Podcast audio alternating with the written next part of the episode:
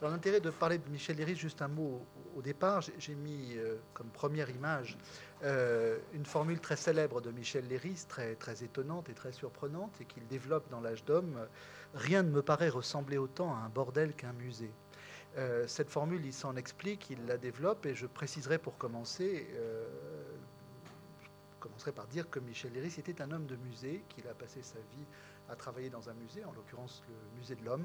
Alors, euh, l'intérêt de parler de Michel Léris et Cranach, euh, c'est que Michel Léris, comme on, le sait ou on le sait moins, était un poète, autobiographe, ethnographe des années 30, et qu'il a rencontré l'œuvre de Cranach, euh, il a même raconté comment il avait rencontré cette œuvre, dans un livre intitulé L'âge d'homme, qui est la première partie de son autobiographie. Il est né en 1901. Et euh, ce qui m'a intéressé et ce dont je voudrais parler aujourd'hui, c'est pourquoi un homme des années 30 et un homme né en 1901 accordent une telle importance, non pas seulement à Cranach dans son ensemble, mais à un tableau, ou plutôt un tableau en deux parties, un tableau double, Lucrèce et Judith. Ce livre est sorti une première fois en 1939 et il a été composé entre 1930 et 1935 pour l'essentiel. Le tableau euh, Lucrèce et Judith de de Cranach n'apparaît dans l'œuvre de Léris, dans l'âge d'homme de Léris, qu'à la deuxième édition. La première édition ne comportait pas la reproduction du tableau, mais à partir de 1946, la deuxième édition du livre, qui est célèbre parce qu'elle est préfacée d'un long texte intitulé De la littérature considérée comme une tauromachie, cette deuxième édition comportait en frontispice l'image de Cranach, liant plus fortement encore cette image au livre et l'œuvre de Cranach à celle de, de. En réalité, d'ailleurs, euh, Michel Léris parle toujours de ce tableau double de Cranach. Il emploie la formule un tableau double de Cranach euh, en reprenant la formule allemande, justement, qui permet d'éviter le mot diptyque. Euh, pour une raison d'ailleurs assez précise, c'est qu'il s'agit véritablement de deux panneaux distincts, de deux panneaux séparés, hein, et que, par exemple, il est souvent difficile de, cerner ou de deviner cette séparation dans les reproductions photographiques en noir et blanc, puisque nous n'avons qu'une reproduction photographique en noir et blanc de ce tableau que je vais vous montrer, euh, dans les différentes éditions de, l'âge d'homme. On sait par ailleurs, et je voudrais tout de suite le préciser parce que ce sera un des éléments de ce sur quoi je voudrais réfléchir avec vous, que ce tableau daté des environs de 1540 et dont on ne sait pas euh, grand-chose, a été exposé à Dresde, à la galerie de peinture de Dresde, et qu'il a disparu. Il a disparu après 1945, dans des conditions qui d'ailleurs ne sont pas éclaircies. J'ai cherché dans à peu près tous les spécialistes, et, il y a différentes versions. Euh, il est déclaré, en tout cas officiellement en Allemagne, comme ayant été brûlé, comme ayant donc disparu euh, au cours des bombardements ou au cours de l'évacuation des tableaux avant les bombardements. Certains même pensent, et on peut, comme le faisait par exemple Georges Perec dans certains de ses livres, rêver que le tableau existe encore et qu'il a été volé, ce qui serait tout à fait susceptible d'être imaginé. Alors, Michel Léris a rencontré ce tableau dans, dans, des circonstances très précises, et je voudrais revenir sur ces circonstances. Alors d'abord, euh, qu'est-ce que c'est que l'âge d'homme? L'âge d'homme, c'est une expérience de confession assez radicale et qui innove beaucoup pour son époque euh, par un principe de sincérité absolue. Michel Léris dit tout, mais il dit tout sous un certain angle. Cet angle est, pour dire les choses rapidement, celui essentiellement de la sexualité d'une part, de la cruauté et de l'épreuve du sang. D'autre part, le sang joue un grand rôle dans l'œuvre de Léris, qui est par ailleurs ethnographe et ethnographe africaniste, et qui s'est beaucoup intéressé aux problématiques du sang, particulièrement par exemple dans les langues secrètes des sociétés d'initiés Dogon, auxquelles il s'est intéressé euh, plus, plus directement. Ce principe de sincérité, il l'inscrit dans la lignée de Montaigne et, celle de Rousseau. Il s'agit beaucoup plus d'un autoportrait, un autoportrait plus qu'une autobiographie, autoportrait sans phare, sans, sans maquillage, sans gloire, sans justification rétrospective, qui privilégie la dimension de la sexualité, mais qui ne recouvre pas tout par la sexualité. Il y a beaucoup d'autres choses euh, que cet angle euh, choisi, qu'il appelle l'angle privilégié, euh, dans l'âge d'homme. Il se trouve que le genre de l'autoportrait, et là nous revenons au siècle de Cranach, le genre de l'autoportrait comporte une sorte de pacte avec son lecteur qui implique la peinture. La peinture, la métaphore du pictural, est un des éléments fondateurs de l'autoportrait. Il s'agit de faire une peinture de soi, un portrait de soi, et très souvent, les autoportraitistes ont recours en texte à cette métaphore de l'autoportrait pictural. Euh, et Léris, précisément, a choisi une voie détournée. Pour faire son propre portrait, il a pris le tableau d'un autre, et pas n'importe quel tableau, un tableau représentant deux femmes. Euh, on dit souvent des autobiographes qu'ils sont nombrilistes, et je défends toujours Michel Léris en insistant sur le fait que c'est le moins nombriliste de tous les autobiographes, dans la mesure où il parle à peu de choses près de tout sauf de lui-même la plupart du temps, et qu'il utilise précisément cette voie détournée et cette voie de la peinture pour parler de soi, à partir d'un bric-à-brac, euh, ce livre est un extraordinaire fouillis très organisé de, cartes postales, de photos de famille, euh, de souvenirs euh, découpés, éparpillés, de montages ou de définitions de dictionnaires. On verra comment, par exemple, pour Cranach, il a recours au dictionnaire Larousse illustré, hein, pensant que c'était un bon point de départ, au fond, pour attaquer le matériau de son discours autobiographique. Il a choisi donc un tableau et un tableau double ce qui situe aussi son autoportrait dans une certaine tension, une certaine ambivalence. Il n'a pas choisi l'un plutôt que l'autre, euh, une des deux figures plutôt que l'autre, et le pôle de Lucrèce et le pôle de Judith euh, lui servent en quelque sorte d'emblème fédérateur pour l'ensemble de son, de son travail. Mais c'est aussi à partir d'une image de Cranach qu'il va disposer son discours, et il a mis en scène dans son livre d'une façon très spectaculaire, un peu éparpillée, et la découverte du tableau ne se fait qu'au dernier tiers du livre, hein, il ne parle du tableau qu'au dernier tiers du livre, il a mis en scène la découverte de cette image, sa propre découverte de cette image, à la façon d'un archéologue ou de ce qu'on appellerait en histoire de l'art un, iconographe qui cherche une documentation, qui, qui, cherche à illustrer une documentation. Évidemment, pour n'importe quel lecteur des écrivains des années 30, ça n'est pas sans raison on pense tout de suite euh, à quelques autres passionnés d'archéologie, comme un certain Sigmund Freud, par exemple, s'intéressant au livre de Jensen sur la Gradiva et découvrant à travers tout ce processus archéologique une image d'une femme, d'une femme marchande qui va permettre précisément toute une méditation, une approche de l'image elle-même. Mais surtout, je voudrais insister sur le fait que l'Iris est le contemporain d'un philosophe allemand, Walter Benjamin, qui a lu avec passion l'autoportrait euh, qu'est l'âge d'homme, qui a commenté l'âge d'homme, qui s'est intéressé de très près à l'âge d'homme, et qui l'a lu dès sa sortie en 1939. Euh, Michel Léris et Walter Benjamin se sont rencontrés au collège de sociologie, que Michel Léris animait avec Georges Bataille, Roger Caillois et quelques autres. Et Walter Benjamin est celui qui a réfléchi très exactement en 1939 à cette question très importante du, du rapport au tableau de cette génération, et singulièrement aux œuvres très anciennes comme celle de Cranach, qui passent désormais pour une très grande part par la photographie et par la reproduction photographique de ces images, c'est-à-dire un contact qui n'est pas un contact direct avec euh, le tableau double de Cranach, mais avec la photographie de ce tableau double de, Cranach. À partir de Walter Benjamin, et je voudrais montrer que Léris ici est très proche de lui, ce rapport à travers une photographie est aussi un rapport à travers un art trompeur qui est en même temps un instrument très précieux de la diffusion des images. La reproduction technique des images fait, comme le disait Walter Benjamin, perdre à l'œuvre d'art une part de son aura, la part directe de son aura. Et il me semble que, et c'est un peu l'hypothèse que je voudrais formuler, que l'aura de Cranach, cet ici et maintenant euh, perdu, c'est à travers une photographie de Lucrèce et Judith d'une Lucrèce et Judith peinte au XVIe siècle dans les années 1540, mais que Michel Léris retrouve dans les années 30 sous forme d'une photographie en noir et blanc, qu'il a choisi précisément d'aborder, qu'il a choisi d'explorer pour essayer précisément son propre portrait. Ce que cherche un écrivain dans les années 30 du XXe siècle, c'est précisément à s'interroger sur cette aura toujours vivante, ici et maintenant, à travers une photographie de Lucrèce et Judith de Cranach. Quelques mots rapidement pour dire qui est Michel Léris en 1930. Michel Léris est quelqu'un qui a une culture et euh, une origine familiale bourgeoise, euh, très, très appuyée sur des rêveries scolaires, des histoires d'enfance de toutes sortes. Euh, et dès les années 20, c'est une sorte de dandy euh, qui alterne d'ailleurs entre plusieurs postures, dont celle de la salopette, c'est une des photos les plus célèbres de Michel Léris dans les années 30, euh, et qui surtout va très vite découvrir la poésie, mais j'insiste tout de suite, la poésie au pied d'un chevalet. la poésie dans l'atelier de son ami André Masson, rue Blomet.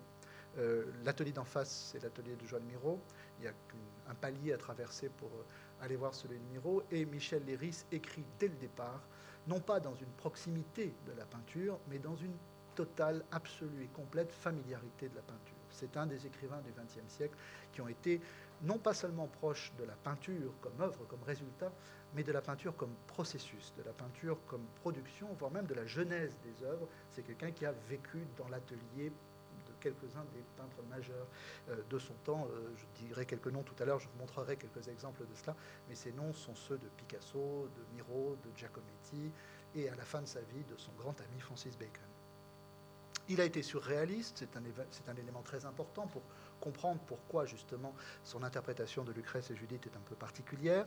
C'est-à-dire qu'il a essentiellement travaillé dans deux directions. D'abord la direction du rêve, du récit de rêve, dont il s'est fait une sorte de spécialité publiant certains de ses rêves, en les rassemblant, en travaillant aussi évidemment en direction de, ce qu'il appelle lui-même le style psychanalytique en rêve disait que quand il était surréaliste, il avait des rêves surréalistes, et quand il était en psychanalyse, il avait des rêves psychanalytiques. Euh, il s'adapte tout à fait euh, au genre qu'on lui demande. Et l'autre direction, c'est celle des jeux de mots. C'est un grand joueur de mots, c'est un grand artiste du langage, c'est surtout quelqu'un qui cherche dans le langage, et il en référait à son ami Robert Desnos et au, premier à avoir initié cela, et sous la forme de Eros Célavis, c'est-à-dire à Marcel Duchamp, il cherche dans le langage une sorte d'oracle en brisant les mots, en jouant sur les mots, en les cassant, en les manipulant. Il faut en sortir quelque chose. Une des formules qu'il préférait et qui n'est pas sans rapport avec Lucrèce et Judith, c'était celle de Robert Desnos Les lois de nos désirs sont des dés sans loisir. Les lois de nos désirs sont des dés sans loisir.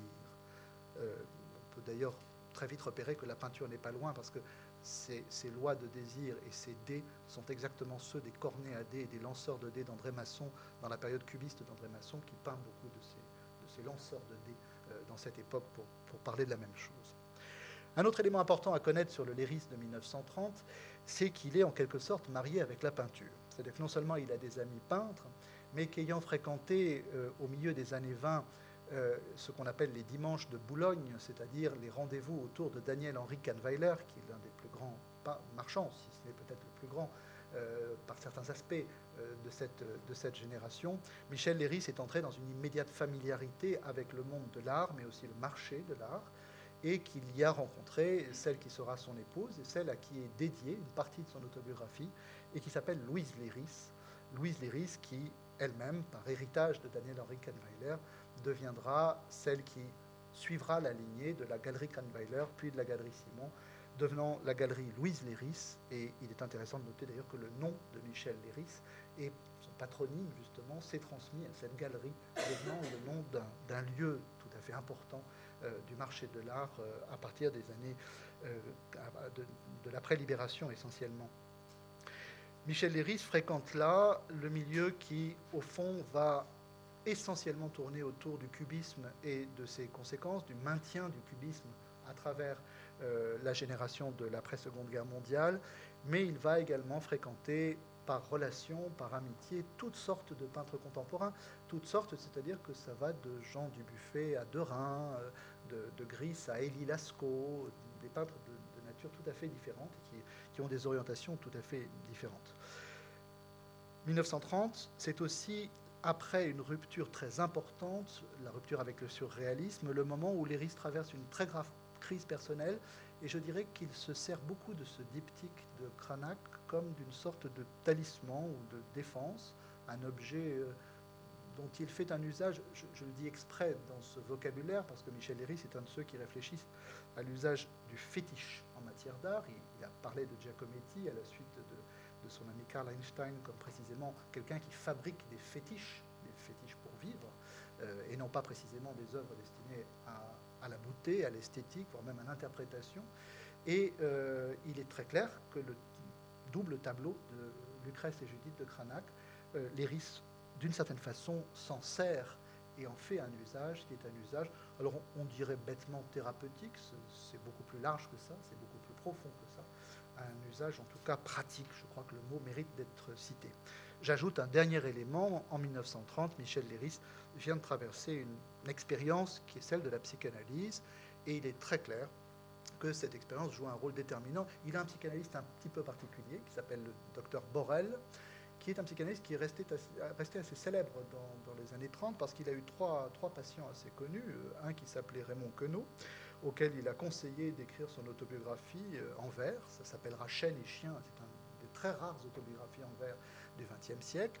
Un autre qui s'appelle Georges Bataille. Pas facile d'avoir un patient comme Georges Bataille, mais le docteur Borel s'y est attelé.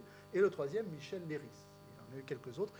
Adrien Borel était quelqu'un qui, par exemple, faisait des cures à tempérament, c'est-à-dire à crédit. C'est aussi une chose assez singulière euh, dans la pratique psychanalytique. Alors, comment en est-il venu à euh, Cranach? D'abord, euh, ça commence pour le public dans une très belle revue animée par un comité auquel l'ERIS participe, qui s'appelle la revue Mesure, qui est une des revues dont grand éditeur et animateur de revue Jean Paulhan se sert pour publier certaines œuvres, soit un peu expérimentales ou marginales, soit dont il pense précisément qu'elles n'intégreront pas la nouvelle revue française, et qui est une revue à la fois très prestigieuse, très belle, très élégante, et euh, très expérimentale aussi par certains côtés. Euh, le premier texte qu'il publie en 1936 dans ce numéro 3 de euh, la revue Mesure comporte un frontispice prestigieux dans lequel Michel Léris publie un texte intitulé tout simplement Lucrèce et Judith. C'est-à-dire qu'il reprend littéralement le titre, euh, cartel ou cartouche de tableau, euh, Lucrèce et Judith, le titre de ce double tableau. il crée tout de suite aussi une dualité comme fondement de son texte autobiographique. C'est-à-dire qu'il va reposer, ce ne sera pas un texte unifié. Hein. il ne cherche pas justement à raconter sa vie sous un seul angle. Il va prendre les deux angles, l'angle de Lucrèce et l'angle de, Judith. Il faut préciser également que cette méditation en regard du tableau correspond aussi à un centre d'intérêt très particulier de Michel Léris, qui est son intérêt pour euh, la tauromachie. Euh, très vite, alors j'ai placé le texte ici, la, deuxième partie du, texte, l'histoire de Judith, par exemple, le noyau narratif, le mythe de Judith, euh, c'est pour lui quelque chose qui se rapporte à des éléments qu'il retrouve ailleurs et qu'il retrouve par exemple dans la corrida, dans l'exercice tauromachique. Euh, je prends la deuxième partie. Quand j'assiste à une course de taureau, j'ai tendance à m'identifier soit au taureau à l'instant où l'épée est plongée dans son corps, soit au matador qui risque de se faire tuer, peut-être émasculé d'un coup de corne, au moment où il affirme le plus nettement sa virilité. Ça va permettre d'expliquer pourquoi il analyse d'une certaine façon le tableau de Cranach. Mais en tout cas, il y voit une certaine violence. Je dirais tout de suite que ce passage de Michel Héris n'a rien de neuf. On trouvera par exemple chez Baudelaire, on trouvera euh, chez beaucoup d'écrivains du XIXe siècle des notations qui sont du même ordre. Et je suis la plaie et le couteau n'est pas une invention des années 30. C'est quelque chose précisément qui, qui, poursuit une tradition euh, de l'interprétation et même de l'interprétation de la peinture. Lorsqu'il publie euh, la version définitive de L'âge d'homme, c'est-à-dire lorsqu'il va reprendre ce premier essai sous le titre L'âge d'homme, il va intégrer ce premier noyau à l'intérieur de L'âge d'homme, publiant d'abord, vous avez en haut la première édition, sans y inclure l'image en frontispice. Et puis ensuite, reprenant en 1946 ce frontispice. Alors, je vous ferai remarquer tout de suite que le frontispice est ici publié sans séparation des deux tableaux. C'est-à-dire comme s'il s'agissait, la, confusion du noir passe vraiment comme s'il s'agissait d'une même image. Hein. Elles sont dans le même champ. Euh, Léris s'intéresse beaucoup à cette question-là. Il va la commenter de façon très précise. Et Gilles Deleuze, par exemple, reprendra les commentaires de Léris là-dessus, sur les triptyques de Francis Bacon et la séparation des corps dans les triptyques de Francis Bacon, et des scènes dans les tableaux de Bacon où il y a plusieurs corps ou un seul corps. Et de choses près, il insiste beaucoup sur la dimension narrative ou non de la présence de deux corps. À partir du moment où il y a deux corps, tout de suite, une histoire apparaît. Est-ce qu'on va la faire apparaître ou, ou sur un seul corps au contraire?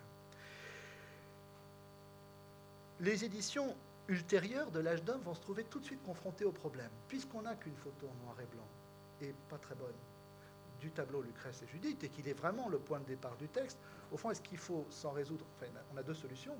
Soit on s'en résout à la solution adoptée par Michel Léris pour la première édition, pas d'image du tout, et un texte sans image. Ce ne serait pas le premier à faire un grand texte sur la peinture où il n'y a pas d'image, précisément, on n'utilise pas d'image, soit avoir recours à toutes sortes euh, de solutions. Alors, euh, première solution évidemment, le frontispice, puis en poche, on va trouver par exemple ceci, un, détail. Alors c'est la première version en livre de poche du livre. Ensuite, quelqu'un qui a trouvé une solution encore euh, meilleure, qui consiste à botter en touche et ne pas prendre la Judith de Cranach, mais prendre celle euh, de la carte à jouer. Euh, ou alors un autre tableau représentant la même scène, mais précisément ce n'est pas celui dont parle le livre, ce qui est aussi une façon de, trouver une solution. Voir dans ce livre de commentaires sur l'âge d'homme, qui est un livre excellent de, Catherine Maubon qui commente euh, l'âge d'homme, d'utiliser précisément un montage. Mais on voit que là, le texte de l'Église nous oblige justement à prendre en même temps une image en noir et blanc, des détails, des choses qu'il relève et des choses qu'il qui distingue. Au fond, tout de suite, on repère qu'en même temps qu'un tableau disparu, c'est une photo témoin en noir et blanc de ce tableau, un fantôme, une archive du désir et de la peinture qui est interrogé par l'Iris, peut-être au-delà même du tableau de Lucas Cranach. Alors c'est quelque chose qui nous fait évidemment beaucoup réfléchir et en regardant l'exposition, j'y pensais, je me disais, le nombre de photos que j'ai pu voir de tableaux de Cranach et le petit nombre que j'ai pu voir de tableaux de Cranach qu'on va toujours voir aux endroits où ils sont exposés, qu'on va parfois visiter comme on, comme on visite quelqu'un, mais qui précisément sont rarement rassemblés, euh, forment rarement cette, cet ensemble sans photographie euh, qui est une, une exposition. Alors la première remarque, c'est que la lecture qu'il donne du tableau est une lecture qu'on va appeler polarisée, c'est-à-dire qu'il donne des pôles de façon très claire. Euh, au fond, deux grands pôles. D'une part, la sexualité, le pôle sexuel et la division entre deux figures féminines antagoniques, et de l'autre, le dédoublement lui-même, c'est-à-dire que le fait que d'une certaine façon, pas de Lucrèce sans Judith et pas de Judith sans Lucrèce. Et ce qui intéresse Léry, c'est à la fois pourquoi avoir choisi Lucrèce et pourquoi avoir choisi Judith, mais surtout pourquoi les avoir placées l'une à côté de l'autre. Chose qui effectivement n'appartient pas à la tradition. Il n'y a, pas de, raison particulière de mettre à côté l'une de l'autre euh, euh, une Judith et une Lucrèce dans, dans l'iconographie. D'ailleurs, il n'y en, a pas, en a pas tant que ça d'association de, ce type. Alors, la métaphore constante à laquelle l'Iris va avoir recours, c'est la métaphore d'une sexualité par pénétration, euh, de l'incision, de la blessure, de la pointe, qui a beaucoup à voir, me semble-t-il, non pas tellement avec toute cette méditation qui, elle, est très datée des années 30 euh, sur la virilité, la pénétration, etc., que sur une flexion sur le visible lui-même, sur la visibilité, sur le fait que regarder, c'est d'une certaine manière se mettre en rapport avec l'acuité, avec la pointe, avec une certaine blessure. Euh, blessure double, d'une part blessure adressée à l'objet, et blessure reçue précisément par sa vue, euh, par sa contemplation. C'est d'ailleurs au XVIe siècle une assez grande constante que de représenter Actéon et Diane comme un modèle de cela, c'est-à-dire euh, ce sujet regardant qui, étant surpris pour avoir regardé ce qu'il ne devait pas voir, en l'occurrence un corps féminin euh, nu, euh, se trouve à ce moment-là, euh, de chasseur qu'il était, devenu celui qui est chassé, se trouve blessé. Et cette flèche d'Actéon, c'est au fond ce que retrouvera Léris, me semble-t-il, au-delà de la métaphore sexuelle, dans cette pointe qu'il analyse presque systématiquement à propos de Lucrèce et. Vous, aurez remarqué que chez Cranach, justement, effectivement, il y a tout un travail autour des pointes, autour de ces, de de ces de cet aigu, en quelque sorte, qui, peut effectivement avoir, avoir c'est une très très très vieille métaphore hein, que celle de la, flèche, et que cette version euh, sagittaire ou sagittale de la pulsion scopique, comme diraient les, psychanalystes. Euh, effectivement, parce qu'il y a quelque chose de sadique à contempler un spectacle comme celui-là, une dague qui blesse un sein et qu'une goutte de sang euh, vient précisément décorer sorte, le spectacle d'une tête sanguinolente portée par une femme dont la lame est encore, euh, euh, empreinte de cette, tâche, c'est effectivement un spectacle auquel la satisfaction que le spectateur euh, reçoit n'est pas sans, sous-entendu ou sans rapport avec ce qu'un spectacle donne en général, c'est-à-dire une forme de blessure.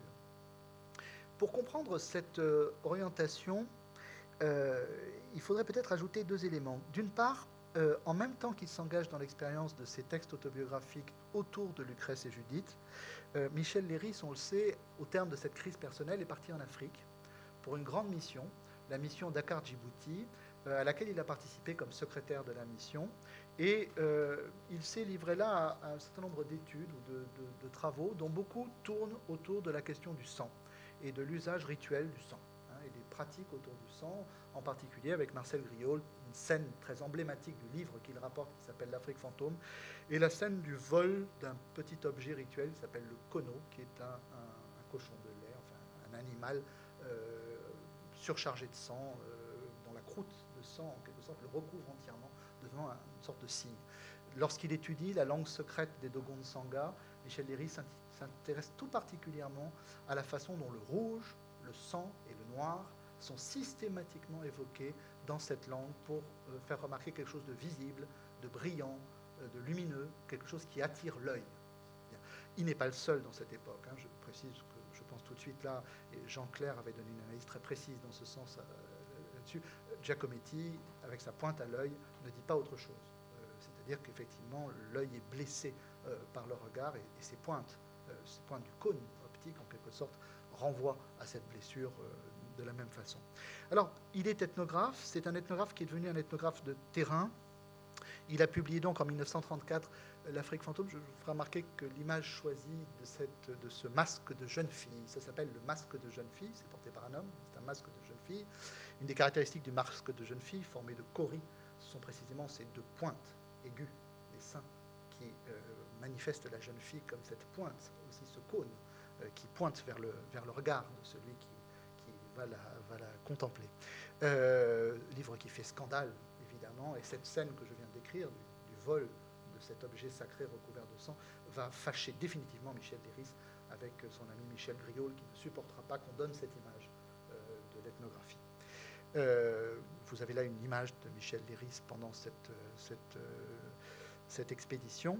Et surtout, il y rencontre une figure féminine qui joue un rôle très important dans sa vie. Il y a quelques figures féminines qui traversent son autobiographie, ce qui est une, femme initiée, Emma Weish, qui devient en quelque sorte pour lui un, un modèle d'une femme avec laquelle il n'a pas de relation, des relations qui sont très, très indirectes, mais qui le fascinent et dont il est en quelque sorte comme, comme blessé, euh, en particulier par euh, le, sentiment de sa, de sa puissance et de sa, de sa force. Deuxième élément pour comprendre cette orientation, il me semble qu'il va traiter Lucrèce et Judith, alors je vais risquer une formule un peu, un peu acrobatique, mais comme une photo de famille. C'est-à-dire qu'il va la traiter exactement comme il fait, des cartes postales de son enfance, des photos de sa tante. Il a une tante actrice euh, qui, s'appelait Claire Frichet, qui, joue des rôles, et en particulier, elle joue le rôle de Salomé. Donc euh, ça l'intéresse tout particulièrement euh, de la voir dans ses Salomé. Enfin bon, toute une sorte d'image. Et Lucrèce et Judith vont être traitées par lui de la même façon. Hein. il ne va pas les traiter autrement, ce qui est aussi une façon très intéressante de monter l'image avec d'autres types d'images voilà Michel Rézin dans les années 20. Le, goût pour la rencontre, pour l'exotisme, on voit que dès l'enfance, il va commenter ses propres images d'enfance, directement ou indirectement, euh, les rapports de famille, ou bien euh, quelque chose comme ceci, qui est une image populaire, qui est une, une estampe qui a été retrouvée, qui s'appelle euh, La vie en couleur ou les âges de la vie, ou les couleurs pardon, de la vie, dans laquelle chaque, chaque étape de la vie est discernée par une couleur et, et dont il donne un très long commentaire dans mais qui part bel et bien d'une image, hein, qui part bel et bien d'une image qui existe et que, l'on connaît. Michel Léris était une sorte d'archiviste collectionneur permanent. Il ne jetait pas les images qui lui étaient chères, il les, serrait dans un journal qu'il appelle lui-même un, keepsake, un, journal dans lequel il, monte des feuillets, des photos, euh, toutes sortes d'images qu'il retient. Un autre élément qu'il faut ajouter à cette euh, lecture de de Léris, c'est que c'est pas seulement un passionné des peintres, c'est qu'au fond, les peintres aussi euh, vont lui renvoyer une image constitutive de sa propre autobiographie. Euh, le voici par exemple par Masson, en joueur de dés, on le voit lancer les dés, euh, dessiné par son ami André Masson. Le voici par Picasso, avec toujours cette tête ronde qu'on reconnaît à travers toutes ses photographies ou tous ses portraits.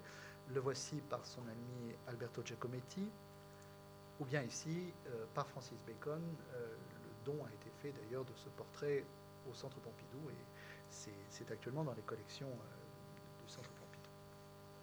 Alors venons-en à sa lecture attentive de, Cranach. D'abord pour dire qu'il ne s'en éloigne pas tant que ça tout au long du livre, en, relisant précisément pour, présenter cette dimension de son œuvre, je, me suis aperçu que finalement, si on le regarde exclusivement sous cet angle, euh, il disperse la description, l'analyse du tableau, mais il en parle de façon presque constante, et en particulier, il revient assez régulièrement au nom de Cranach qui est sans doute d'ailleurs pour lui, c'est un grand joueur de mots, il joue beaucoup sur ce qu'on appelle les paronomases, les rapprochements de mots par le, par le son plutôt que par le sens. Et évidemment, c'est un mot qui, à cette époque-là, est aussi plein de... C'est un nom propre qui est aussi plein de connotations. Euh, c'est une époque où, par exemple, André Masson s'intéresse énormément au crâne. Euh, il dessine il trace des crânes. Euh, certains interprètes ont même pu y voir chez Masson une source très très précise, qui est le nom de Craon. Et le lien qu'il établit, lui qui a été trépané entre le nom de Craon, le crâne et ces figures du, crâne. Et, je suis absolument certain que le nom même de Cranach euh, joue un rôle. Euh, les risques, d'ailleurs, jouent sur le nom de tous les peintres. Hein. Picasso, il en fait des, choses.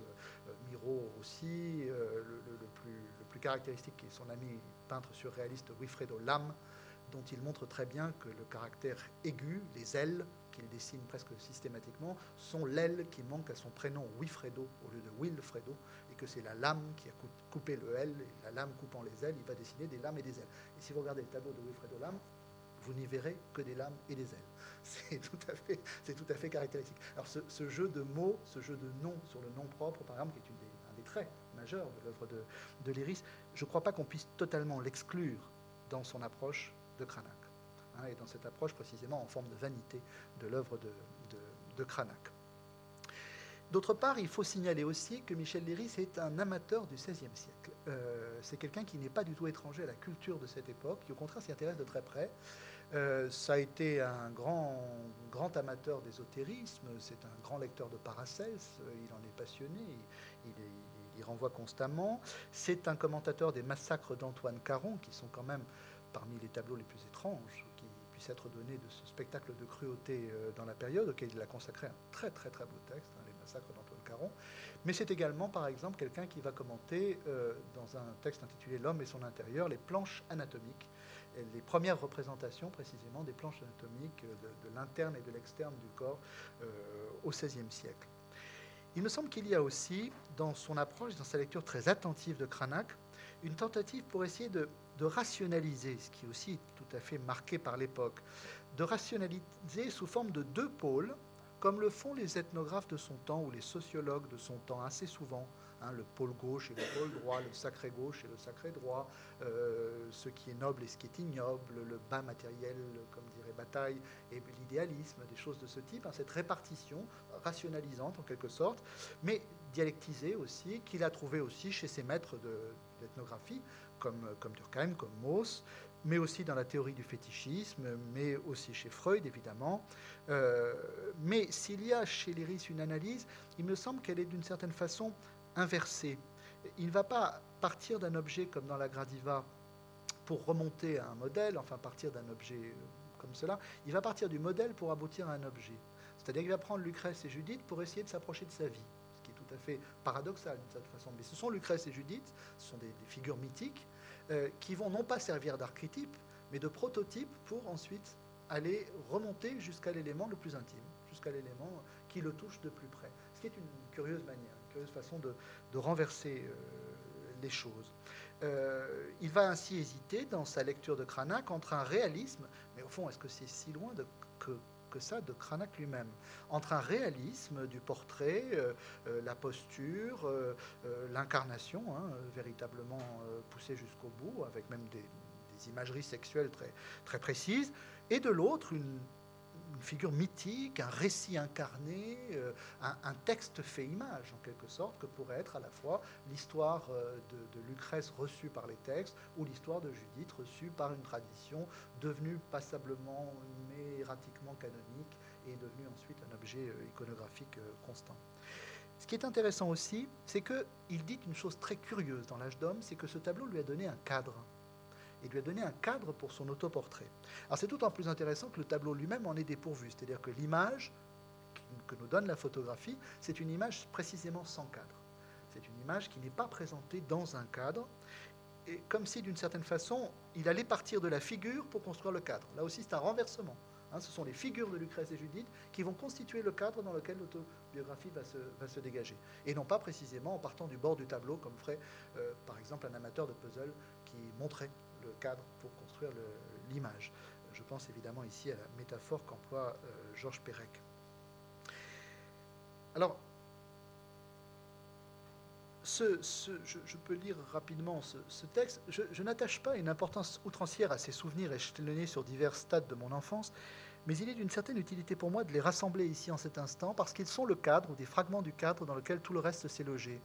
Beaucoup plus décisifs ont été, il me semble, certains faits précis, les uns dont je n'ai jamais méconnu l'influence, ceux qui se rapportent au théâtre et particulièrement à l'opéra, les autres dont la signification plus secrète ne m'est apparue que fortuitement. À la lumière d'une peinture de Cranach représentant deux figures féminines spécialement attirantes, Lucrèce et Judith. De ces deux créatures, auxquelles j'ai attaché pardon, arbitrairement peut-être un sens allégorique, il y a quelques années, la vue m'a bouleversé vers la fin d'une cure psychologique que, malgré ma répugnance pour tout ce qui prétend guérir les maux autres que ceux du corps, ma détresse intérieure m'avait forcé de subir. Et de là m'est venue l'idée d'écrire ces pages, d'abord simple confession, basée sur le tableau de Cranach et dont le but était de liquider en les formulant un certain nombre de choses dont le point m'oppressait, ensuite raccourci de mémoire, vue panoramique de tout un aspect de ma vie. C'est effectivement un usage très particulier qui met en scène la découverte du tableau ou le moment de contact avec ce tableau, selon, me semble-t-il, deux auspices qui sont d'une part la rencontre sur le modèle surréaliste, c'est-à-dire le hasard qui fait rencontrer un objet particulier, ce que André Breton appelait l'équation de l'objet trouvé, hein, ce moment de rencontre euh, au marché opus, dans la rue, ce qu'on trouvera dans Nadja, ce, moment particulier euh, qui, ouvre euh, un monde, et d'autre part évidemment l'objet, l'objet que l'on pourra appeler fétiche, qui va se charger de toute une partie de la vie psychique, de la mémoire, euh, des archétypes de cette mémoire et des souvenirs qui, jusqu'à présent, se trouvaient euh, désordonnés. Il situe alors le moment de cette rencontre euh, comme un, un moment essentiel. Alors, je voudrais simplement ici, je n'ai pas le temps de développer là-dessus, signaler deux choses. Il y a deux moments de départ de l'analyse proprement dite du tableau de Cranach. L'un n'est absolument pas une image, c'est une définition de dictionnaire. C'est-à-dire qu'il va avoir recours aux mots pour repartir au tableau. Euh, et c'est simplement une analyse de Cranach, dit l'ancien, euh, et de l'interprétation ou l'appréciation plus exactement qu'on propose de lui. Et la deuxième étape, c'est le récit auquel il arrive douloureusement, difficilement, lentement, de sa rencontre avec le tableau. Alors là, je vais prendre le temps de le lire rapidement parce qu'il me semble que c'est assez important. Lorsqu'au début de l'automne 1930, cherchant une photographie de décollation de Saint-Jean-Baptiste pour le compte d'un magazine d'art auquel je collaborais, je tombais par hasard sur la reproduction d'une œuvre, d'ailleurs très connue, de Cranach, qui se trouve à la galerie de peinture de Dresde, Lucrèce et Judith nues, disposées en pendant.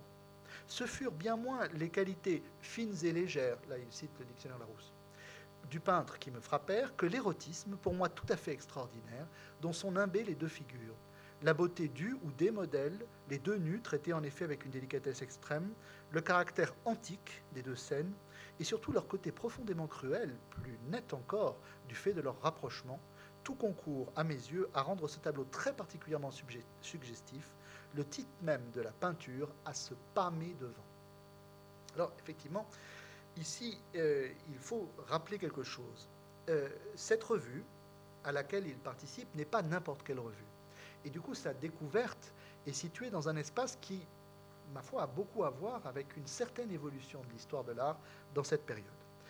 Euh, cette revue porte un nom, c'est la revue Document, et euh, on sait que euh, Michel Léris, en 1930, est secrétaire de cette revue.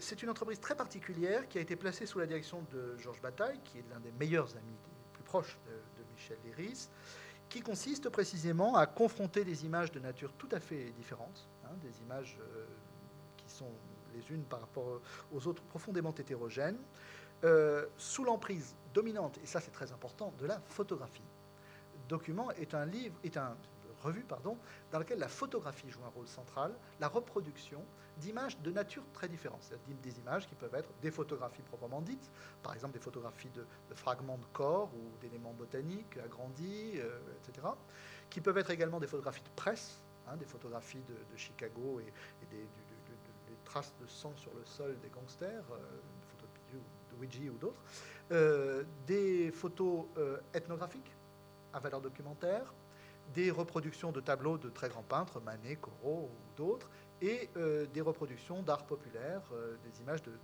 Je vais, vous en donner quelques, quelques aperçus. Mais il faut tout de suite dire qu'il se trouve dans cette revue confronté à des historiens d'art à proprement parler et à des archéologues qui y apportent précisément leur contribution.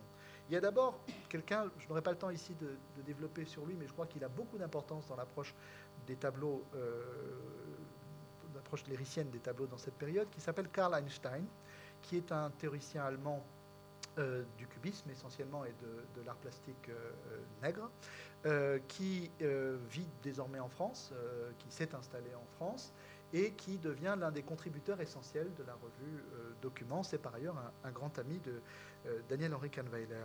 C'est également quelqu'un qui s'appelle Georges-Henri Rivière, qui lui joue un rôle fondamental à la fois au musée de l'homme qui est en train de, constituer précisément, de rassembler des, premières collections, et d'autre part dans une certaine idée de la muséologie et de la muséographie. C'est, comme on le sait peut-être, le fondateur du musée des arts et traditions populaires, quelqu'un qui s'intéresse précisément aux objets rejetés par euh, certaines formes euh, d'iconographie ou certaines formes de représentation muséographique, les, objets, les outils, euh, les représentations dites naïves, etc.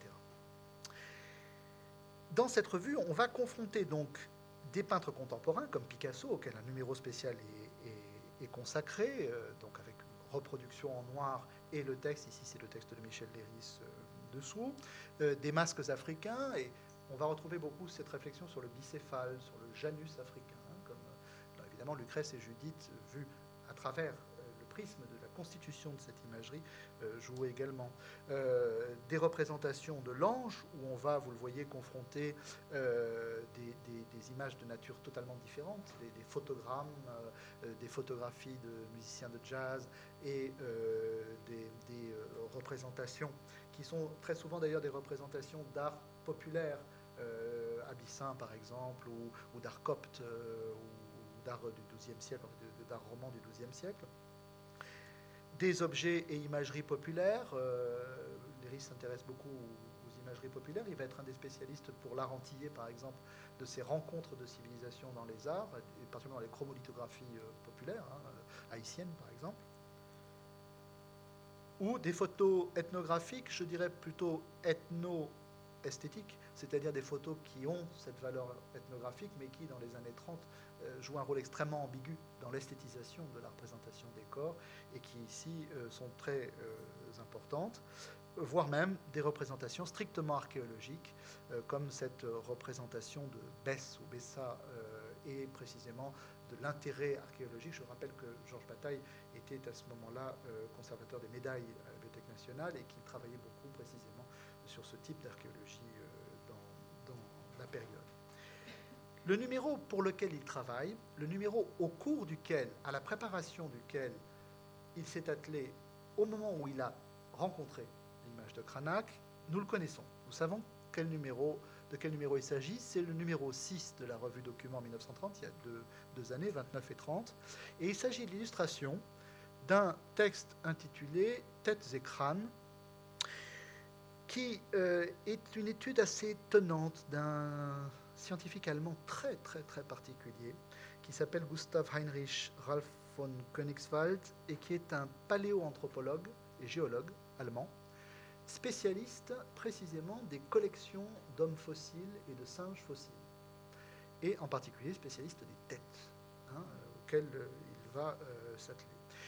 Et chose intéressante, cet article, Têtes et crânes, a donc été mis en page et euh, publié dans Documents accompagné d'images choisies, on le découvre en lisant L'âge d'homme, par le secrétaire de rédaction, enfin secrétaire plutôt à la rédaction, qui était euh, Michel Léris. Hein, et on voit comment il a choisi les images pour illustrer.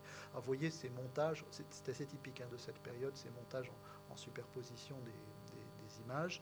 on va le retrouver aussi dans les, grandes revues françaises, la revue Vue par exemple, ou d'autres dans cette, même période. Mais on voit en bas à droite, précisément, de Cranach l'aîné, Judith et Holoferne, fragment, qui vient de Vienne et qui est précisément un fragment. Mais en tout cas, pas la Lucrèce et Judith. Euh, il a découvert à cette occasion la, Lucrèce et Judith. Alors, au fond, l'hypothèse que l'on pourrait prendre, c'est que la lecture qu'il va donner de Lucrèce et Judith se ressent pour une grande part de ce rapport aux images très singuliers qui se joue dans la revue Document. Et Léris va associer cette image, cette photographie de Lucrèce et Judith, à toutes sortes d'autres images. Je vais en donner ici un exemple un peu frappant, un peu, un peu violent d'ailleurs, c'est le cas de le dire. C'est un article très célèbre de Michel Léris euh, qui s'appelle Le Caput Mortum ou La femme de l'alchimiste et qui est une euh, étude des très étranges masques sadomasochistes inventés par un explorateur qui s'appelle Seabrook, auquel il accorde une très grande importance et auquel il va précisément euh, s'attacher pour analyser cet étrange masque qu'a inventé Seabrook. Alors, il me semble qu'on ne peut pas analyser la façon dont Léris, au milieu des années 30, ou au début des années 30, va lire le tableau de Cranach sans l'entourer de tout ce travail autour de l'image, de cette bibliothèque d'images en quelque sorte, qui, dans la même période, euh, travaille à la fois son, imaginaire et son approche euh, de l'art. La perspective très nettement sexuée et, soyons très clairs, pour ce qui concerne Lucrèce et Judith, très précisément sado-masochiste, puisque pour lui, il est très clair que dans Judith, il y a une dimension strictement euh, sadique, et que le suicide de Lucrèce est le suicide à perte, comme il le dit, parce qu'en plus, euh, elle n'avait aucune raison de le faire, c'est-à-dire qu'elle a tout perdu, euh, le suicide de Lucrèce est une perspective masochiste. Je précise qu'évidemment, Léris aura toujours, lui, tendance à se placer du côté du masochisme, puisque la psychanalyse sait très bien que c'est le côté le plus puissant. Euh, ce que dit Léris maintenant de Lucrèce et Judith. On va essayer de rentrer dans l'interprétation. Alors, d'abord, il, estime que ce n'est pas par pur caprice, je le cite, mais en vertu d'analogies profondes que Cranach a réuni la chaste Lucrèce et Judith, qu'il qualifie comme cela, la catin patriote. Hein, la chaste Lucrèce et Judith, la catin patriote. Ce n'est pas par, euh, par des, sorte de, hasard ou de, ou de, caprice de l'instant, il y, voit, enfin, il insiste beaucoup sur le fait qu'il faut y voir euh, une signification euh, profonde. je cite une partie de cette signification. Il est loisible à chacun de se demander, à la vue du tableau double de Cranach, si ce ne sont pas des chaînons analogues qui ont relié dans son esprit, il s'agit bien de l'esprit du peintre là, les deux héroïnes, Lucrèce la chaste et Judith la catin patriote, au point de les représenter en un même couple de figures, on peut supposer également que leurs deux gestes, apparemment distincts, étaient au fond identiques, et que pour toutes deux, il s'agissait avant tout de laver dans du sang la souillure d'une action érotique, expiant, l'une par son suicide, la honte d'avoir été violée, en y prenant peut-être du plaisir, l'autre par le meurtre du mal, celle de s'être prostituée. De sorte que ce ne serait pas sur un simple caprice, mais en vertu d'analogies profondes, que Cranach les aurait peintes en pendant, toutes deux pareillement nues et désirables, confondues dans cette absence complète de hiérarchie morale qu'entraîne la nudité des corps et saisies au bord d'actes particulièrement exaltants. Alors, dans cette interprétation, je voudrais insister sur le fait qu'il propose réellement une interprétation de l'œuvre de Cranach et qui repose sur un double postulat. Euh, d'une part, cette œuvre qu'on nous donne reproduite en noir et blanc, il faut l'imaginer colorée. Il faut y mettre une couleur, au moins une seule couleur, celle du sang. Et de façon tout à fait claire, il essaye précisément de faire entrer le sang euh, dans cette image. Si nous avions le tableau en face de nous, euh, nous ne pourrions pas ne pas remarquer que le sang chez Cranach dans ces deux tableaux est un fil, est à peine un trait. C'est un marquage extrêmement euh, limité, subtil. Mais beaucoup de peintres diraient que c'est précisément là le point. C'est-à-dire c'est précisément là que le peintre cherche à attirer quelque chose et que Léris peut-être a essayé de voir cela. L'œuvre doit s'imaginer colorée et la photographie appelle un horizon, un horizon lointain parce que disparu, mais qui est proche aussi parce qu'il est précisément encore source de nombreux fantasmes, exactement, et ça c'est très intéressant, comme il serait issu de nombreux fantasmes. C'est-à-dire que l'Iris, au fond, essaie de retrouver la, postulation fantasmatique du peintre au moment où nous recevons euh, euh, cette image. J'ajoute qu'il y a peut-être une autre dimension, c'est que pour une part, pour une part seulement, euh, cette réflexion sur Lucrèce et Judith est en fait issue d'une commande, semble-t-il, de Georges Bataille, qui voulait créer une collection qui devait s'appeler l'érotisme, dans laquelle, effectivement, il voulait rassembler des textes érotiques, des réflexions sur l'érotisme et que Léris aurait reçu cette commande, ce qui n'empêche pas évidemment la dimension tout à fait personnelle et, spontanée. Il se trouve que la, seule reproduction euh, en noir et blanc, précisément, que l'on ait du tableau euh, fourni par la, galerie de, Dresde, euh, interdit désormais de penser autrement qu'à travers le noir et blanc, et donc on ne connaîtra jamais, sauf si effectivement le tableau n'a pas été brûlé et qu'on le retrouve un jour, le, tableau en couleur, comme si d'une certaine façon ce tableau avait pour destin de disparaître aussi et de n'exister plus que dans ses, interprétations, voire même ses textes. Euh, j'ai retrouvé, je crois que voilà, euh, une, dans un, une monographie qui est en fait un catalogue publié bien après euh, sur cette, cette galerie de Dresde, c'est-à-dire avec les parties retrouvées et les parties disparu, hein, qui est très intéressant parce qu'elle reconstitue surtout l'installation des, images et l'organisation. J'ai trouvé un deuxième, un deuxième témoin de cette période qui est assez passionnant et dont on publie en ce moment la correspondance. Il s'appelle Samuel Beckett et il a visité cette galerie tableau par tableau, centimètre carré par centimètre carré. Et dans ses carnets allemands, on retrouve des descriptions des, galeries de tableaux de Dresde de façon extrêmement méticuleuse et précise. Hein. Beckett connaît parfaitement euh, à ce moment-là précisément cette institution particulière qu'est la, la, galerie de, de Dresde qu'il visite avec beaucoup d'attention. Et j'ai repris la notice, je voulais mis une, flèche qui annonçait précisément comme un euh, et comme précisément ce, double tableau. Euh, ce tableau double qui, aurait euh, disparu. D'une certaine façon, cette notice indique de façon précise que cette photo est la dernière trace de cette œuvre et qu'elle recule encore plus dans le temps, justement après la, fin des années 30 et, et, des années 40. D'autre part, euh, il arrive assez souvent que l'Iris convoque d'autres images de Cranach, euh, d'autres tableaux de Cranach, pour les associer à sa lecture du, diptyque, enfin plutôt du, tableau double euh, de, de Cranach, de Lucrèce et Judith. Alors, je vais essayer d'accélérer un peu. On voit ici deux choses. D'une part, euh, il, euh, il, va évidemment distinguer les deux postures, celle de Lucrèce et celle de Judith. J'ai associé l'image euh, au texte, et il insiste beaucoup, comme vous le, comme vous le voyez, sur le, geste. C'est-à-dire que pour lui, au fond, ce sont des tableaux liés à des gestes.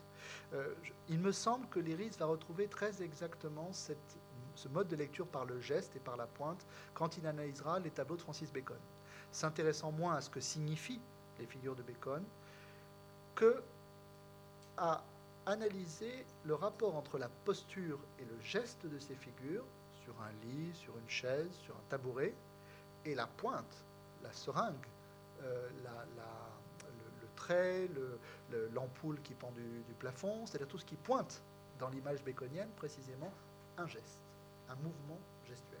Et il lit Lucrèce et Judith dans les années 30 comme cela, à partir d'un geste. Euh, le geste précisément qui pour lui est un geste réciproque en quelque sorte. Hein.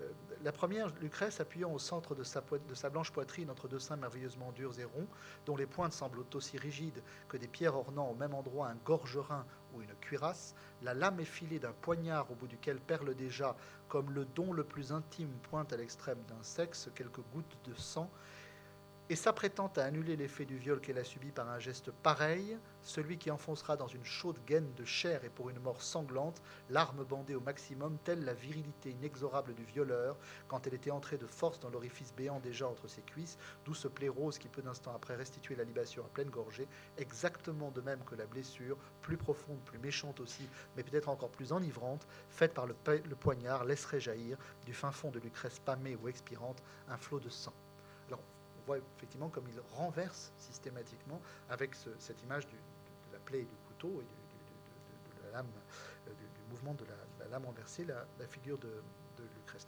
Mais on voit ici, hein, le, sang est exactement comme le voile, euh, c'est à peine un signe, hein. c'est un, signe qui d'une certaine façon euh, se, signale par son, peu d'épaisseur. La seconde, Judith, a la main droite une épée nue comme elle. Alors, évidemment, l'épée nue comme elle, euh, et Cranach euh, ne devait sûrement pas euh, ignorer ce qu'il était en train de peindre. C'est une façon tout simplement d'assimiler de nouveau cette lame, effectivement, tout à fait tenue en main d'une façon qui ne laisse pas de doute sur les significations possibles de, de, son, de, son, de son son symbole, euh, nu comme elle, dont la pointe meurtrit le sol à très peu de distance de ses orteils menus, et dont la lame très large et très solide vient de trancher la tête d'Holoferne qui pend, débris sinistres, à la main gauche de l'héroïne, doigts et cheveux mêlés pour une atroce union, Judith parée d'un collier aussi lourd qu'une chaîne de bagnard, dont le froid autour de son cou voluptueux rappelle celui du glaive près de ses pieds, Judith placide et ne paraissant déjà plus songer à la boule barbue qu'elle tient à la main, comme un bourgeon phallique qu'elle aurait pu couper rien qu'en serrant ses basses lèvres, au moment où les écluses d'Holoferne s'ouvraient ou encore que, ogresse en plein délire, elle aurait détaché du gros membre de l'homme aviné et peut-être vomissant d'un soudain coup de dent. Il y a quelque chose d'époque, évidemment, euh, et qui fait penser au texte de bataille euh, de, la même époque, euh, dans, ce, dans ce rapport à, l'organique et au corporel dans le, dans le dans l'analyse, mais en, même temps, on, voit qu'il essaye précisément d'en donner une, une, interprétation. Alors, il va du coup faire appel, je vais aller un petit peu plus vite là-dessus, à d'autres œuvres de Cranach illustrant le même motif, pour y ajouter, par exemple, le poisseux, le sanglant. Le moins qu'on puisse dire, c'est que euh, ne sont pas justement de cette nature. Mais il sait et il a vu d'autres tableaux. J'en prends quelques-uns, évidemment, qui sont, eux, beaucoup plus significatifs, beaucoup plus cruels, enfin, euh, véritablement, avec une, extrême euh, charge, et particulièrement une charge de couleur qui est absolument somptueuse, celle qui rend précisément l'épaisseur, voire le, la, lourdeur du, geste, ou bien euh, une image comme celle-ci, je pense que le collier de Bagnard décrit n'est pas sans écho avec cet autre collier, de, Bagnard, euh, qui est lui, lui aussi d'une toute autre nature et une toute autre image. Par ailleurs, il s'agit exactement comme les, deux Majas de, Goya euh, habillés et nus, il s'agit vraiment de la version habillée et nue, l'iris commentant en quelque sorte à partir du nu d'autres figures habillées qu'il réintègre en quelque sorte dans, son interprétation. Mais il y a autre chose euh, que l'on peut signaler, c'est qu'un proche de l'Iris, qui s'appelle Maurice Rénal, a proposé, euh, euh, c'est un spécialiste de, Picasso par ailleurs, a proposé en 1936, à la date même où paraît la première version de Lucrèce et Judith dans la revue Mesure, un article très important sur Cranach, dans une des très grandes revues de la période surréaliste. On sait que par exemple Artaud s'est également beaucoup intéressé à Cranach, mais euh, Maurice Reynal s'y intéressait aussi de très près. Une revue qui s'appelle la revue Minotaure. Et euh, ce spécialiste de Picasso, qui s'intéresse aussi euh, aux arts plus, anciens, a intitulé son texte de façon intéressante Réalité et mythologie des Cranach réalité et mythologie des Cranach. S'intéressant à la fois effectivement à l'éloignement des Cranach, c'est-à-dire à la façon dont pour nous l'interprétation ou la lecture de Cranach se trouve éloignée dans ce rapport entre une réalité et une mythologie, et d'autre part à l'usage de cette dialectique entre réalité et mythologie chez Cranach, c'est-à-dire à, la permanence chez Cranach de cette problématique euh, qui effectivement traverse aussi beaucoup d'autres euh, artistes du, même siècle entre euh, réalité et mythologie. Il étudie d'abord de façon intéressante les raisons d'un attrait particulièrement vif de l'œuvre de Cranach dans cette période exactement. Euh, je vais lire rapidement ce, texte très intéressant de Maurice Rénal qui nous explique aussi pourquoi l'Iris, euh, dans cette période, peut s'attacher au Cranach. La nature ne fait peut-être pas de saut, mais tout le long de son histoire, l'art ne s'en est jamais privé. Bien au contraire, comme cet exercice ne va pas sans quelques dangers, il arrive que pour pallier certaines défaillances périodiques, l'art s'agrippe à plusieurs bouées, voire quelques brins d'herbe qui lui permettent de se ressaisir magnifiquement après avoir jeté au vent les engins de sauvetage qui lui ont permis de passer la tourmente. Ainsi de la mythologie. de la mythologie considérée ici comme l'histoire fabuleuse des héros et des dieux de l'Antiquité. Il n'en est pas moins vrai que tout de même, le merveilleux mythique exerce sur la sensibilité des peintres une attirance certaine, que quelques-uns de ces derniers subissent son charme historique, allégorique ou sentimental, à la manière dont beaucoup d'entre ceux qui ont fait la guerre ne peuvent plus se retenir de la compter en leur art et ailleurs. Mais d'autres, rejetant totalement sa lettre, ne retiennent que les enseignements de son esprit, ce que font les grands peintres, c'est-à-dire ceux qui demandent aux moyens d'expression qu'ils ont choisi de puiser dans ce moyen même des ressources pour leur talent. Considérons l'œuvre étonnante des Cranach, et qui demeure si vivante, parce que constituant une réalité dégagée de tout l'arbitraire académique du sujet. L'artiste qui veut extérioriser lui-même le mythe de sa propre sensibilité ne considère pas la mythologie comme prétexte à un art qui ne serait que de l'illustration, il n'en fait pas de sujet pour discours académiques ou politiques à rang militaire, etc.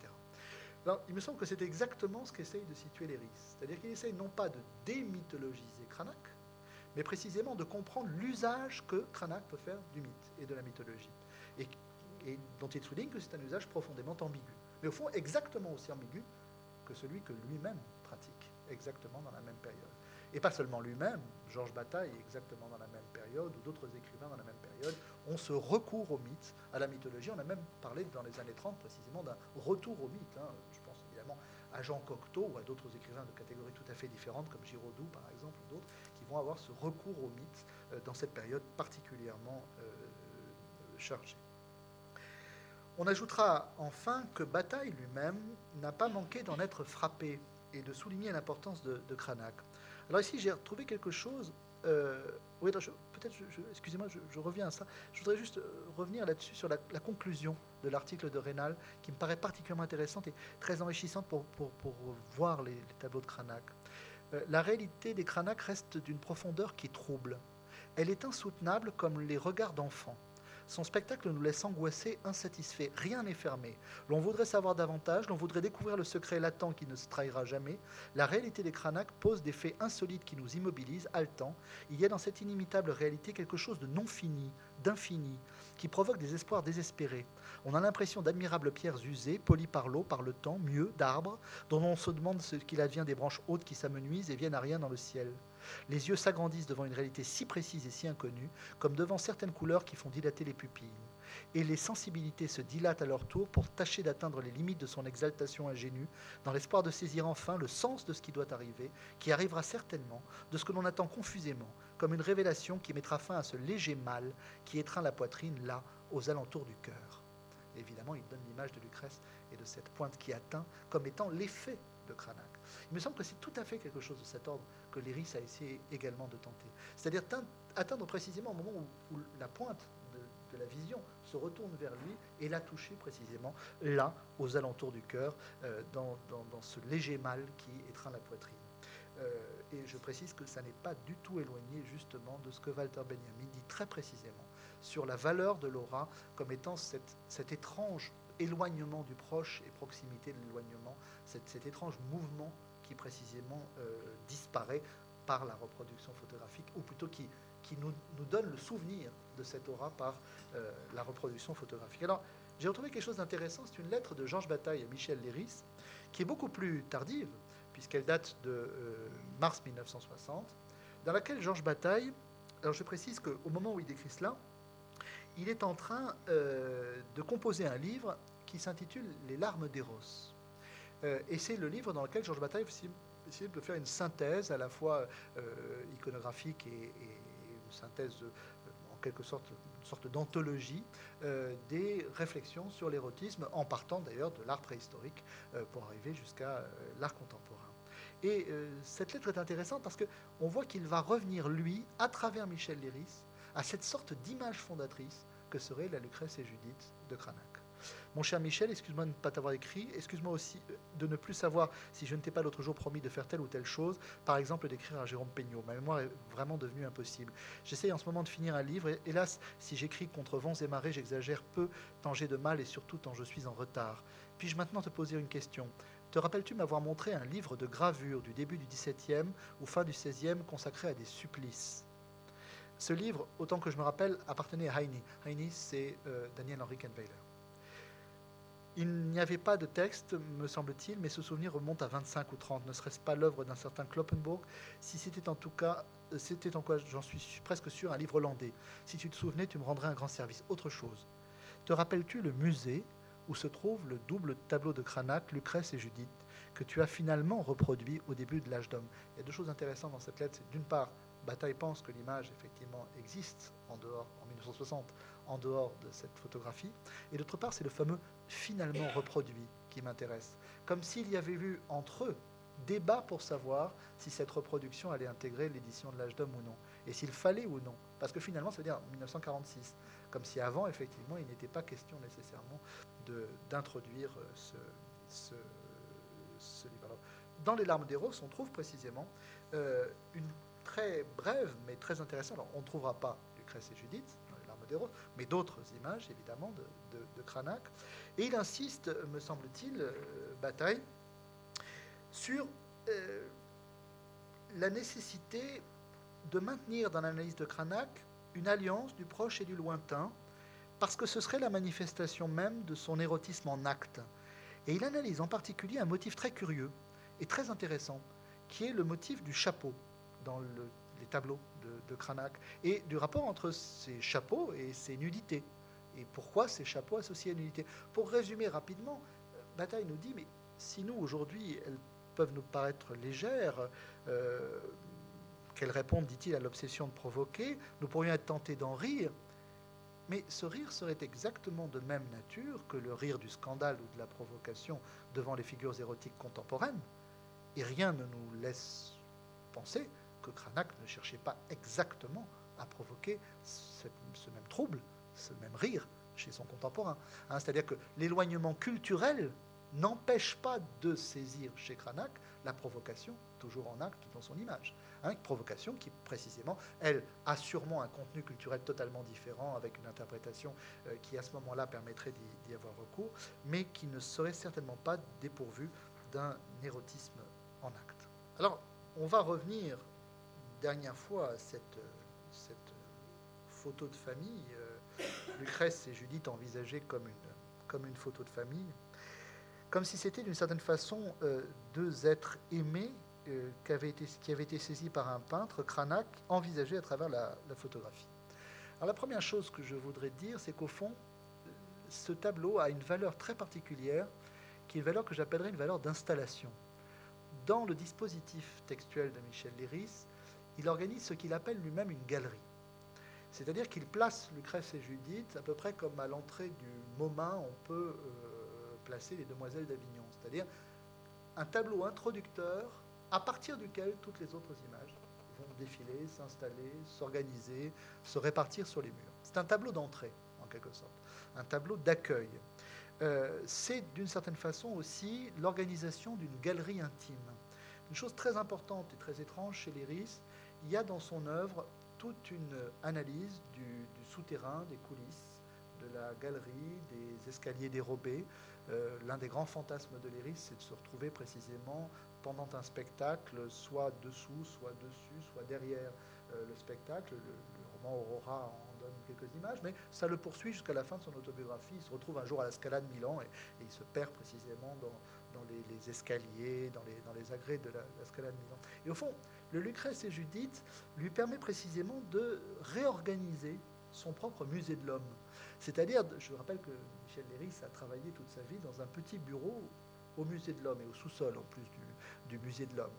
Bureau dans lequel il avait précisément accroché un certain nombre d'images auxquelles il, tenait, et il tenait d'ailleurs beaucoup à ce, bureau.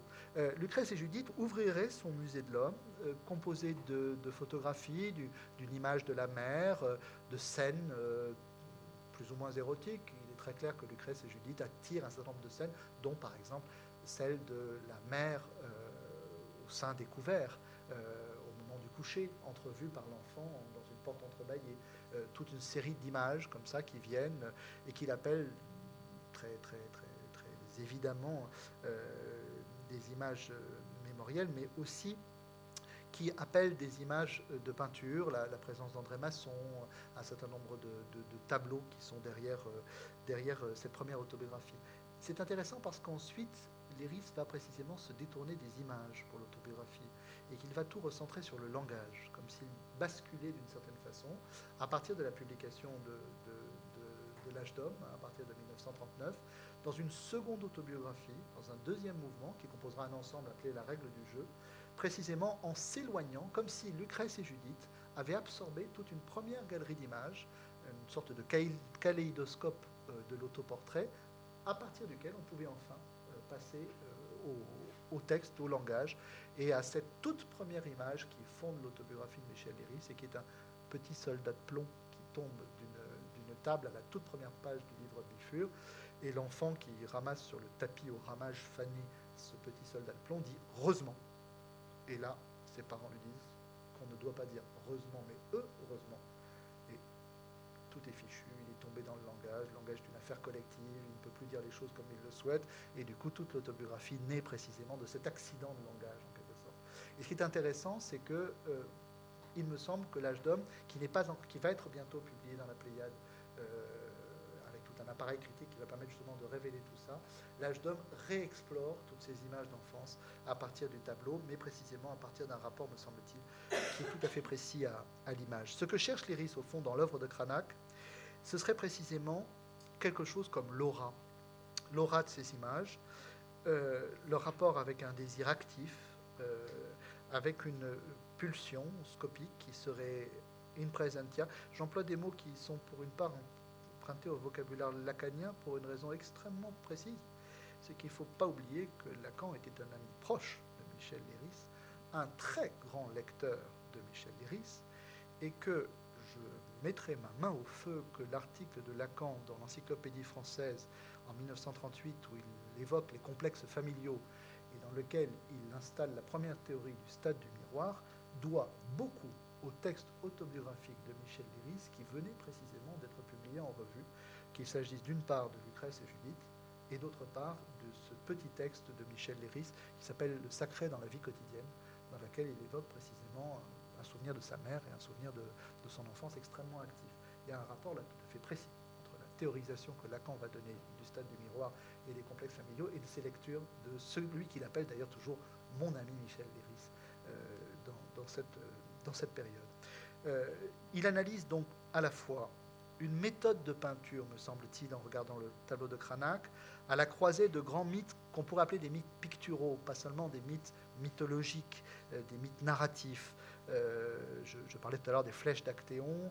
si, on envisage, par exemple, dans, la, peinture ou la gravure du XVIe siècle, cette importance de la flèche, de la trace, je pense par exemple à ce qu'on appelle improprement l'école de Fontainebleau et, dessinateurs, aux peintres et aux graveurs de Fontainebleau, il est très clair que cette omniprésence du corps féminin nu, de la pointe et de la flèche, euh, se retrouve partout, précisément parce que c'est une désignation aussi du regard, du regard lancé, du regard lancé au bain, euh, du regard lancé euh, au, corps féminin nu, et de l'exercice, de l'essai, puisque c'est le terme qu'on emploie à cette époque, du corps du chasseur, corps de l'Actéon, que représente aussi le regardeur de la femme nue, euh, de grands motifs iconographiques sexués, mais que Michel Léris envisage à l'âge de la photographie, à l'âge des interrogations psychanalytiques sur la nature du désir entre Eros et Thanatos, qu'il essaye d'envisager à partir d'une aura perdue, d'une aura sans cesse reconduite par l'exposition de l'œuvre de Lucas Cranach.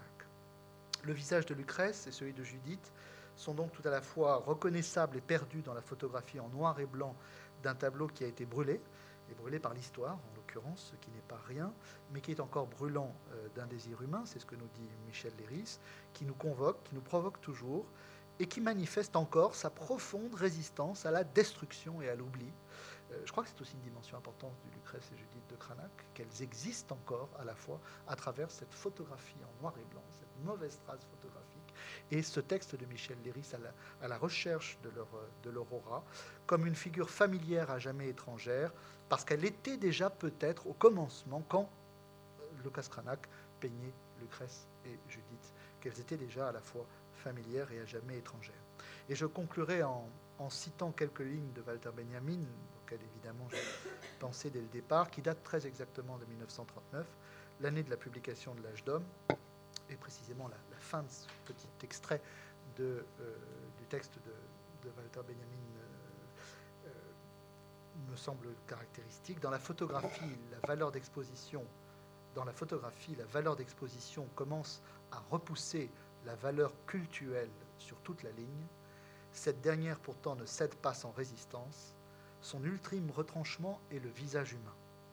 Ce n'est en rien un hasard si le portrait a joué un rôle central au premier temps de la photographie. Dans le culte du souvenir dédié aux êtres chers, éloignés ou disparus, la valeur cultuelle de l'image trouve son dernier refuge. Dans l'expression fugitive d'un visage d'homme sur les anciennes photographies, l'aura nous fait signe une dernière fois. C'est ce qui fait leur incomparable beauté pleine de mélancolie.